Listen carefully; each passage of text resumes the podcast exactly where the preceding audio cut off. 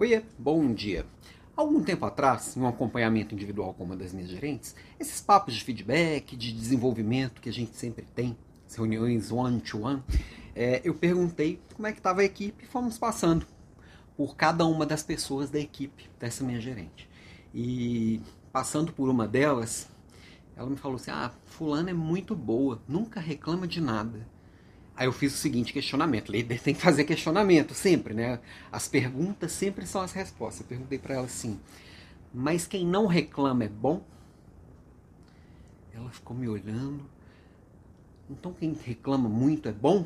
Eu falei: "Não, não foi essa a pergunta que eu te fiz. Quem não reclama é bom?" Aí ela parou e pensou assim: "Não sei, o que que você acha?" Falei: "Olha, quem não reclama, eu acho que é ruim." E quem reclama o tempo inteiro também é ruim. Por quê? Porque quem não reclama parece que dá a impressão de que não está comprometido, porque sempre tem algo para ser melhor, sempre tem oportunidade, sempre tem risco na operação, em qualquer operação, em qualquer processo, em qualquer equipe, em qualquer lugar. Se a pessoa nunca alerta para nada deles, ela só quer ficar quietinha no canto dela, não ser, não ser percebida, não quer incomodar. Agora, quem só reclama também é chato pra cacete, né? Vamos combinar que tem gente que parece que nada tá bom e só drena a energia de todo mundo.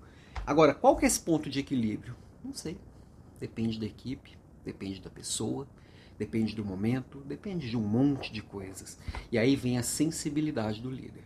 O fato é, extremos são ruins. Para tudo na vida, né? Qualquer extremo é ruim e a gente fica procurando é isso ou aquilo que era a pergunta dela. Se, se quem não reclama é, é ruim, então quem reclama é bom?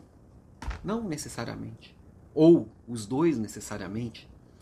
A gente fica tentando achar coisas binárias na vida, sendo que a vida é muito mais complexa do que isso. E você, como líder, tem que perceber essa complexidade e achar este ponto de equilíbrio. Que a hora que você achar, ele muda. Essa beleza também dessa dificuldade. A gente vai ter, sempre procurando perseguindo, explorando, entendendo, analisando, e assim a gente vai fazendo um dia a dia melhor com a equipe.